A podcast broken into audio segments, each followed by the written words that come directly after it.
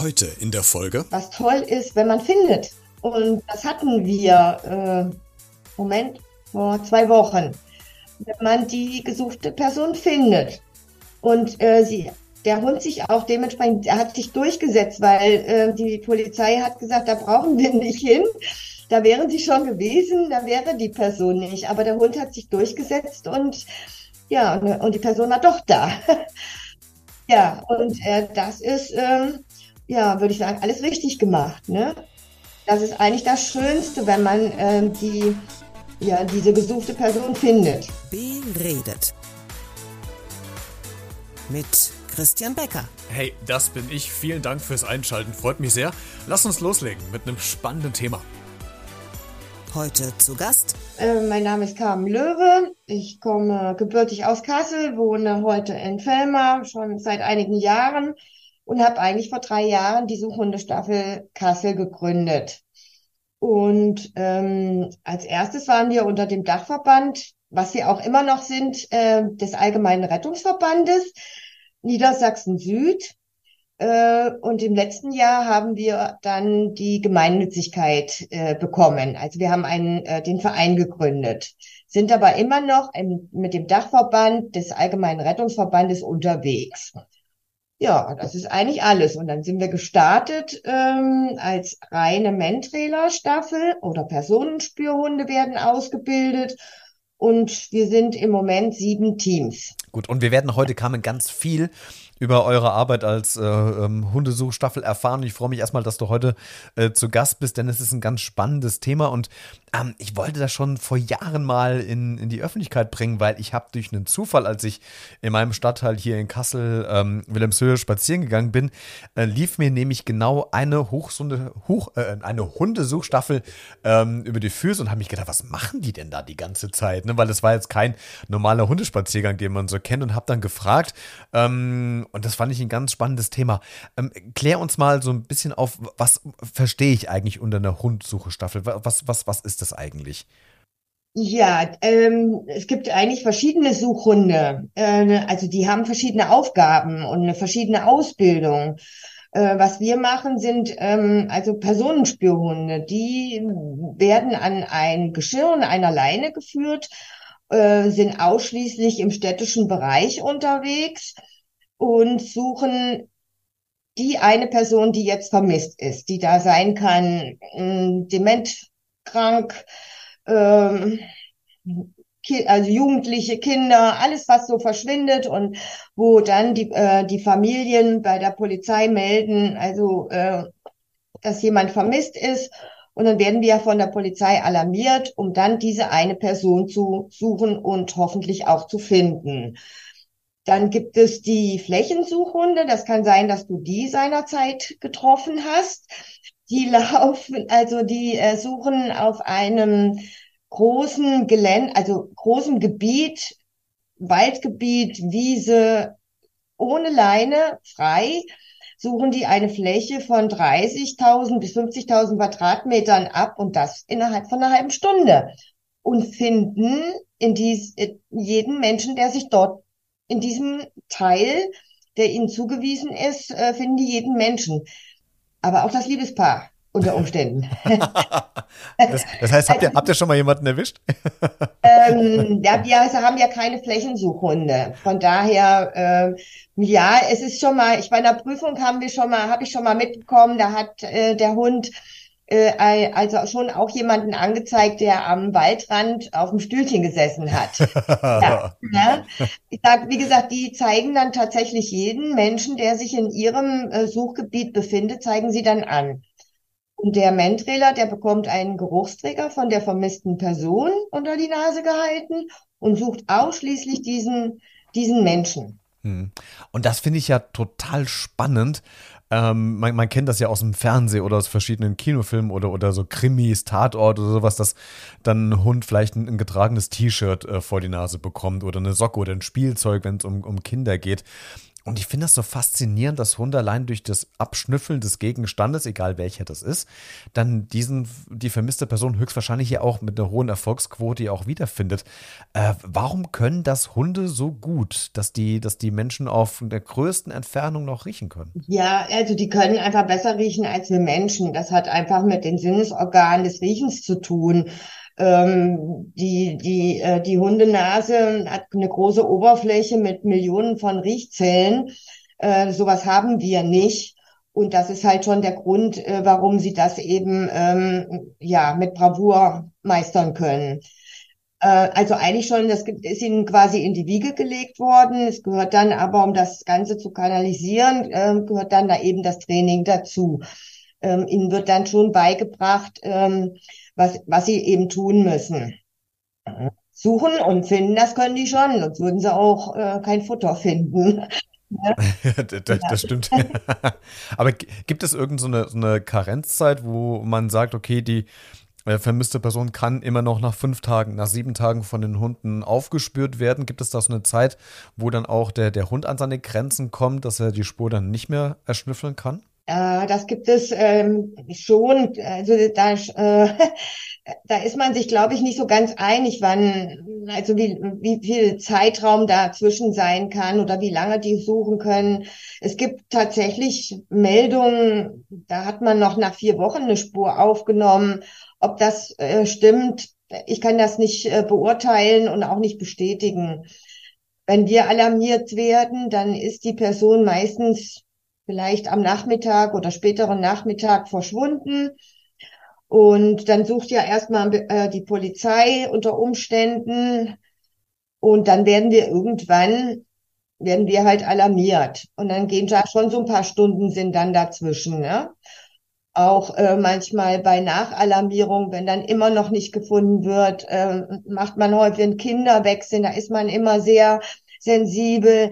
Da wird auch dann nochmal nachalarmiert und am nächsten Tag vielleicht noch gesucht. Das können die Hunde schon alles, ja. Äh, Carmen, wie sieht denn so ein Hundetraining aus? Nimm uns doch mal vielleicht mal so skizzenhaft mit.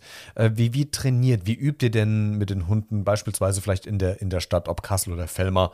Äh, wie muss ich mir das vorstellen? Ja, da muss man jetzt vielleicht anfangen, äh, wie, wie bringe ich halt das einem Junghund, also der das, oder noch nicht mal, also ein Hund, der das noch nie gemacht hat, und dem Hundeführer, der das noch nie gemacht hat, wie bringe ich ihm das bei, was er da tun muss. Wobei ich noch schon sagen muss, die Hunde lernen das alles viel schneller als der Mensch. Der Mensch, der muss, äh, der muss im Laufe dieser Ausbildung eigentlich das meiste lernen. Er muss, er wird in dieser Zeit äh, lernen, sein, also seinen Hund wirklich kennenzulernen, zu beobachten, wie seine, wie die Reaktionen sind. Ähm, das ist eigentlich die längste Ausbildung. Der Hund hat das relativ flott, weiß der, was er machen muss. Und ja, an Beginn tut man eigentlich, also es ist eigentlich ganz einfach. Also man nimmt Hundeführer, Hund, an Geschirr und bisschen längere Leine und dann hat man eine Versteckperson und das wird erstmal so ein bisschen sichtbar, also so, dass Hund ein bisschen sieht, wo die Person hingeht. Ähm, unter Umständen legt man dann den Geruchsträger, vielleicht ein T-Shirt, eine Jacke, eine Mütze, legt man auf den Boden und die Person, die Versteckperson geht dann weg. Kurze Strecken sind das erstmal, ne? also das keine langen. Der Hund muss ja erstmal verinnerlichen, was er jetzt tun soll. Ja, und dann führt Hundeführer den, äh, den Hund eigentlich über diesen Geruchsträger. Und dann geht der, kann man schon zugucken, wie der Hund schon losgeht. Und eigentlich diesem Geruch folgt von dem Menschen. Und das geht tatsächlich sehr schnell. Ja, und dann am Ende wartet dann der Jackpot, nämlich das Leckerli. Ja, was natürlich jeder Hund haben will, ne? Ja, genau. Das ist äh, die Motivation. Ne? ähm, so, das, das geht also sehr schnell. Haben Sie verstanden, was Sie, was Sie tun müssen? Und dann macht man halt so kleine Steps, so, so 20, 30 Meter, macht man zwei, dreimal. Und ja, dann wird wieder ausgeruht. Dann kann man das später dann nochmal machen in, dem, in der Trainingseinheit. Und dann ist das für den Tag aber auch schon gut. Das ist für die Hunde nämlich auch sehr anstrengend. Hey, keine Sorge, mhm. gleich geht's weiter mit der aktuellen Podcast-Folge. Ich wollte dich nur ganz kurz darüber informieren, dass du dieses Projekt auch unterstützen kannst. Denn dieser Podcast ist ja kostenlos, verursacht aber trotzdem für mich jede Menge Arbeit und Kosten, die ich natürlich gerne trage. Aber vielleicht hast du ja Lust, diese Arbeit vielleicht ein bisschen zu unterstützen oder wertzuschätzen. Würde mich freuen. Das geht ganz einfach über eine kleine Spende via PayPal an b-redet.gm gmx.de. Alle Infos findest du auch in den Shownotes zu dieser Folge. Jetzt geht's weiter. Ich wollte gerade sagen, wie, wie, wie viel äh, Re äh, Regenerationszeit braucht denn wirklich so ein trainierter Hund, ähm, der äh, bisher wieder quasi neu in den Einsatz gehen kann? Also man, man sagt, äh, ich meine, jeder Hundeführer muss schon, muss, kennt seinen Hund sehr gut und weiß, was er geleistet hat. Ähm, normal sagt man, wenn ich jetzt heute Abend oder heute Nacht im Einsatz war und der Einsatz war äh, auch ein, schon ein wenig länger, also nicht mal nur ein bisschen um die Ecken gehen, sondern schon, dass ich mal, äh, dass man mehr, ich sag mal, ja, kann ja auch mal fünf, sechs Kilometer, dass man da gelaufen ist. Ähm, das ist für den Hund schon sehr anstrengend. Und dann sollte er auch den nächsten Tag ausruhen können. Also man sagt eigentlich so, äh, soll schon 24 Stunden sich regenerieren. Kann das denn generell jede Hunderasse? Also wir haben ja relativ viele Hunderassen. Gibt es da Hunde, die, wo du sagst, okay, die sind da eher für geeignet, so ganz klassisch vielleicht äh, Schäferhunde oder ähm, gibt es auch Hunde, die dafür gar nicht geeignet sind, wie vielleicht ein Dackel oder so? Also ist das an, einem, an einer Hunderasse festzumachen, welche Hunde dafür geeignet sind und welche nicht? Nein. Ähm, also soweit ich weiß, gibt es, glaube ich, sogar äh, eine kleine französische Bulldogge, die als Mantrailer unterwegs ist. Ähm, nee, das liegt nicht, also natürlich ist, äh, fangen wir mal von oben an, äh, der Blatthound hat die meisten ähm, ähm, äh, Riechzellen, dann kommt, glaube ich, der Schäferhund und dann geht das nach unten weiter. Ähm, aber das sind noch, die haben so viele Riechzellen, dass sie eben einfach viel, viel, viel besser riechen können als wir Menschen. Das nehmen wir gar nicht wahr. Und ähm, das macht dann die Ausbildung. Also ich würde das nicht, äh, wir haben verschiedene Hunde in der Staffel und auch ähm, hier in Hessen in den anderen Staffeln, das sind auch also verschiedene Rassen. Also es wird nicht da nach ausgemacht. Wo liegen denn äh, Grenzen bei den Hunden, wenn es jetzt um die Suche geht? Ich habe mir so im Vorfeld zu dem Gespräch überlegt, Mensch, äh, könnte vielleicht eine Grenze sein, dass es da eine Kläranlage gibt oder einen Bauernhof, wo andere Gerüche dominierend sind oder wenn auf einmal dann ein interessantes anderes Tier um die Ecke biegt. Also wo liegen denn Grenzen, wo die Hunde dann vielleicht auch das Ergebnis nicht mehr erreichen können? Gibt es da Grenzen? Ja, die liegen aber nicht in äh, Gerüchen wie eine Kläranlage oder in einem Bauernhof. Die äh, Grenzen, die liegen eigentlich wo ganz anders.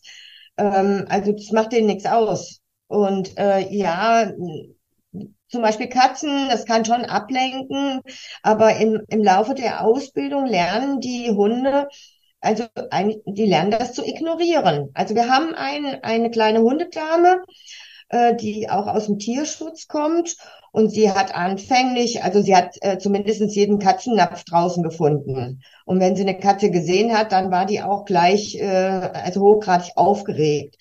Mittlerweile ähm, ist es so, dass sie, sie ignoriert es nicht ganz. Es sieht immer so ein bisschen so aus, so äh, als wenn sie sagen wollte, äh, du Katze, ich komme gleich zurück, dann können wir, können wir reden. Aber ich habe erstmal noch zu tun. Ne? So, so ist das. Also die lernen dann diese also diese Aufgabe macht denen Spaß, den Hunden. Ja, die machen das wirklich gerne. Es muss auch Spaß machen, weil sonst können sie diese Leistung gar nicht bringen. Und ähm, und tatsächlich äh, ignorieren sie das dann. Also zumindestens, dass sie weiterarbeiten. Ähm, auch noch ein schönes Beispiel. Wir haben einen Ritschbeck, äh, unser, unser Afrikaner, der mag so gar kein Wasser, der geht so auch nicht ins, der geht auch nicht schwimmen. Äh, der geht auch nicht mit den Pfoten in den See. Ähm, da hatten wir anfänglich, hatte Hundeführerin Bedenken, dass er überhaupt bei Regen geht. Ja, aber siehe da, dann kam, war es dann doch mal so weit im Training und es hat geregnet und äh, er war dann dran mit Training und der blendet das aus. Das interessiert ihn nicht. Er arbeitet. Aber geht sie mit ihm, äh, im, will sie mit ihm im Regen spazieren gehen, dann äh, geht er mit den Vorderpfoten in die Grätsche und sagt, nö, möchte ich nicht. ja, oder kriegt ein Mäntelchen an, was weiß ich. Ja, ist tatsächlich so, die blenden das aus. Okay, total spannend. Claudia, was, ja. was war denn äh, der, der spannendste Einsatz mal für dich bei einer, ähm, bei einer Suche? Ja, da muss ich jetzt noch zu sagen, wir sind eine sehr junge Staffel, hatte ich ja eben vorhin schon gesagt. Wir, äh, uns gibt es noch gar nicht so lang. Und man trainiert ja dann erstmal auf diese Einsatzfähigkeit hin. Das ist schon äh, ein bisschen äh, ein Weg dahin. Die Ausbildung dauert zwischen zwei und drei Jahren. Ähm, man, und dann muss man eine äh, organisationsinterne Prüfung schaffen. Wenn man das gemacht hat, dann kann man bei der Polizei vorstell vorstellig werden. Wird man gesichtet, hat man das geschafft, dann erst dürfen wir in Einsätze gehen. Somit ist das gar noch nicht so lang. Ähm, wir sind einsatzgeprüft mit einem Hund seit April.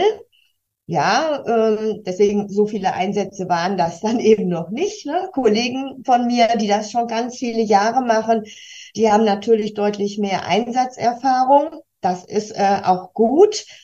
Hatte ähm, das Glück, äh, mit einigen schon im Einsatz gewesen zu sein, auch also als mein Hund noch nicht geprüft war. Das ist sehr wertvoll. Ähm, aber ja, natürlich, was super ist, äh, was toll ist, wenn man findet. Und das hatten wir, äh, Moment, vor zwei Wochen, wenn man die gesuchte Person findet. Und äh, sie der Hund sich auch dementsprechend, er hat sich durchgesetzt, weil äh, die Polizei hat gesagt, da brauchen wir nicht hin. Da wären sie schon gewesen, da wäre die Person nicht. Aber der Hund hat sich durchgesetzt und ja, und, die Person war doch da. okay. ja, und äh, das ist, ähm, ja, würde ich sagen, alles richtig gemacht. Ne? Das ist eigentlich das Schönste, wenn man ähm, die ja, diese gesuchte Person findet. Sehr schön. Hast du denn, aber hast du denn, weil du bist ja mit anderen ja auch in Kontakt äh, mit anderen Staffeln, hast du ja gerade gesagt, oder mit Erfahrerinnen, die das schon äh, ein bisschen länger machen. Gab es da mal so einen so ähm, Fall, wo immer erzählt wurde, das war irgendwie sehr kurios oder sehr spannend, vielleicht auch witzig oder so? Hast du davon von anderen so spontan was, was im Kopf oder eher nicht? Eher so weniger. Was ich sagen kann, ist eigentlich, es gibt nichts, was es nicht gibt. Ja, das glaube ich. ja, äh, gut, wie gesagt, es ist so, äh, man kann das nicht immer alles so erzählen. Es hat ja auch datenschutzrechtliche Klar. Gründe.